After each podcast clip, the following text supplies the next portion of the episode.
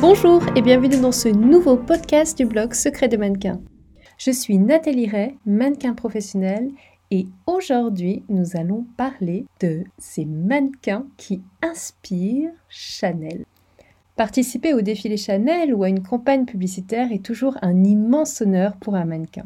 Aujourd'hui, je vais vous proposer de faire un focus sur Chanel et en particulier sur deux mannequins cabines emblématiques. Pour cela, nous allons voir rapidement l'histoire de la maison Chanel, et puis, après avoir rappelé le rôle du mannequin cabine, nous nous intéresserons à deux muses sélectionnées par Karl Lagerfeld et qui sont devenues incontournables, Inès de la Fressange et Amanda Sanchez.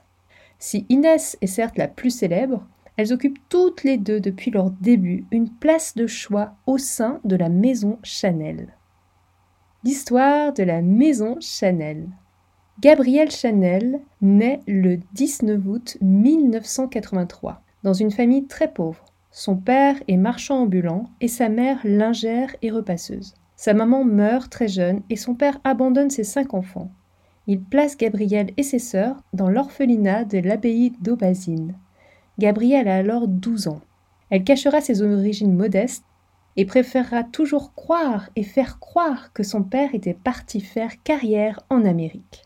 De son séjour à l'abbaye, elle gardera un sens du dépouillement, un goût pour le noir et blanc, ainsi qu'une fascination pour le baroque qui a été donnée par la contemplation des objets liturgiques. Une fois adulte, Gabrielle Chanel passe ses journées à coudre. Elle chante dans un cabaret le soir où elle héritera du surnom de Coco.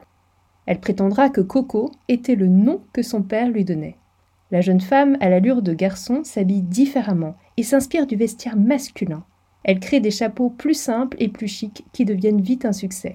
Boy Capel, un Anglais riche et cultivé, sera son grand amour.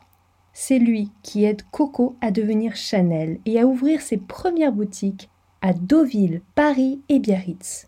Gabrielle apporte une vraie révolution dans la mode elle raccourcit les robes à la cheville, libère la taille, coupe les cheveux. Elle fait littéralement changer la mode de siècle. Dès 1918, Coco installe sa boutique et ses ateliers au 31 rue Cambon. L'adresse est aujourd'hui toujours la même. C'est en 1921 qu'est créé l'emblématique parfum Chanel numéro 5, qui deviendra plus tard le parfum préféré de Marilyn Monroe. Le noir est imposée par Gabrielle Chanel. Cette couleur, jusqu'alors réservée au deuil, devient la couleur absolue et l'instrument du succès de Chanel avec sa fameuse petite robe noire. En 1939, durant la Seconde Guerre mondiale, Gabrielle décide de fermer la maison de couture. Seule la boutique du 31 rue Cambon reste ouverte et continue de vendre des parfums et des accessoires. Après la guerre, Chanel décide de rouvrir la rue Cambon et sa première collection d'après-guerre est présentée le 5 février 1954. Gabrielle a alors 71 ans. Si l'accueil fait par le public français et notamment la presse est très blessant et moqueur, elle est en revanche adulée aux États-Unis. Life, le magazine le plus lu du pays, affirme À 71 ans, Gabrielle Chanel apporte mieux qu'une mode, une révolution. À plus de 80 ans, Gabrielle travaillait toujours. Elle s'éteint le 10 janvier 1971. André Malraux déclara à son sujet De ce siècle, trois noms resteront De Gaulle, Picasso, Chanel. Le style Chanel demeure grâce au génie de Karl Lagerfeld et à présent de Virginie Viard. Voyons à présent le rôle du mannequin cabine. Qu'est-ce qu'un mannequin cabine? Les mannequins cabines sont généralement des mannequins de l'ombre qui sont choisis par le directeur artistique d'une maison de couture pour essayer toutes les toiles avant que ces dernières ne deviennent les vêtements définitifs de la collection. C'est sur ces mannequins que toutes les pièces d'une collection haute couture ou prêt-à-porter haut de gamme sont créées. Mannequin cabine est un métier régulier qui offre une grande stabilité et la possibilité de passer un nombre incalculable d'heures aux côtés de créateurs célèbres.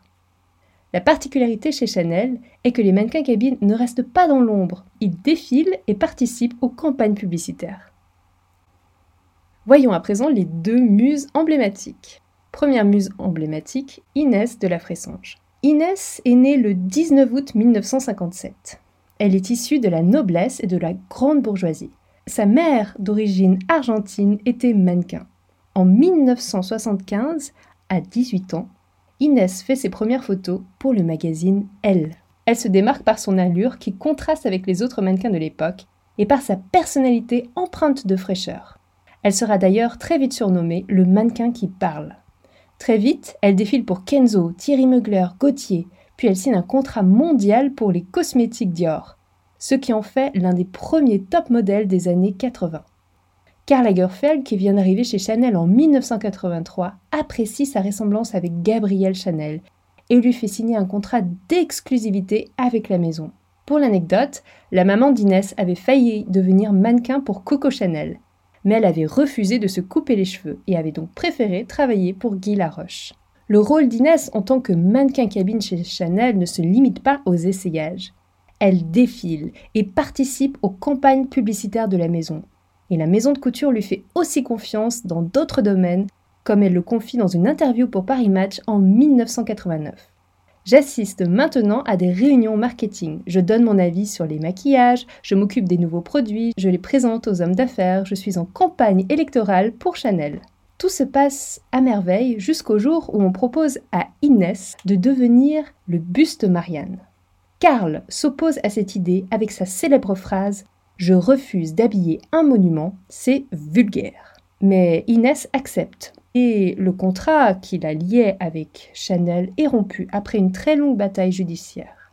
Inès lance alors sa propre marque, qui sera un vrai succès. Mais n'ayant que des parts minoritaires dans sa société, elle est mise à la porte et n'est même plus en mesure d'utiliser son propre nom. Dès 2002, elle entre chez Roger Vivier où elle deviendra très vite directrice artistique puis PDG de la marque. Puis elle se lance dans l'écriture et publie une autobiographie et plusieurs livres sur l'élégance parisienne. En 2009, elle défile à nouveau pour Jean-Paul Gaultier et pour Chanel en 2011, symbole de la paix retrouvée avec Karl Lagerfeld. 2011 est également l'année où Inès devient égérie pour L'Oréal.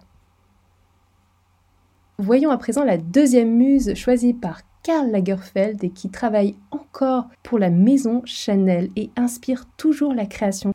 Il s'agit d'Amanda Sanchez. Amanda est née au Brésil, à Sao Paulo. À 16 ans, elle décide de quitter le Brésil pour aller étudier un an à Barcelone. Et c'est au cours de cette année qu'elle va débuter sa carrière de mannequin. De retour au Brésil, elle fait rapidement le choix de vivre de ce métier de mannequin à plein temps. Elle voyage dans le monde entier durant deux ans. Tokyo, Milan, New York, Sydney, Paris, etc. Puis elle s'installe à Paris et devient en 2001 mannequin cabine au sein du studio de création de Chanel, aux côtés de Karl Lagerfeld et Virginie Viard. Chose rarissime pour un mannequin cabine, Amanda a l'honneur de participer à tous les défilés, sans compter qu'elle devient une source d'inspiration de la collection Printemps-été 2021 et pose également pour la campagne publicitaire. Certes, Amanda a des mensurations en or qui lui permettent d'occuper cette place de choix depuis autant d'années. Mais comme vous vous en doutez, le physique ne suffit pas pour réussir une carrière de mannequin. Le mental et l'attitude sont ce qui fait toute la différence. Voici 10 secrets de réussite d'Amanda Sanchez qu'elle a dévoilés lors d'une interview avec Loïc Prigent. Secret numéro 1, être souriante. Secret numéro 2, être ponctuelle. Secret numéro 3, être enthousiaste. Secret numéro 4, être curieuse. Secret numéro 5, être bienveillante. Secret numéro 6, ne pas avoir un ego démesuré. Secret numéro 7, avoir une bonne hygiène de vie. Secret numéro 8, ne pas être susceptible. Secret numéro 9, être capable d'auto-dérision. Secret numéro 10, être sérieux ou sérieuse et savoir rester concentré. Pour celles et ceux qui veulent devenir mannequin mais qui ne savent pas comment s'y prendre, j'ai créé un guide entièrement gratuit pour vous aider. Vous pouvez le télécharger directement sur mon blog. Ce guide vous permettra de déterminer votre profil, de savoir où et comment postuler, de déjouer les principales arnaques et d'économiser beaucoup de temps et d'argent. Pour recevoir votre guide gratuitement, rendez-vous sur mon blog www secret au pluriel de mannequin au singulier.com. C'est la fin de ce podcast. Je vous remercie de votre attention et je vous dis à tout bientôt sur Secret de mannequin.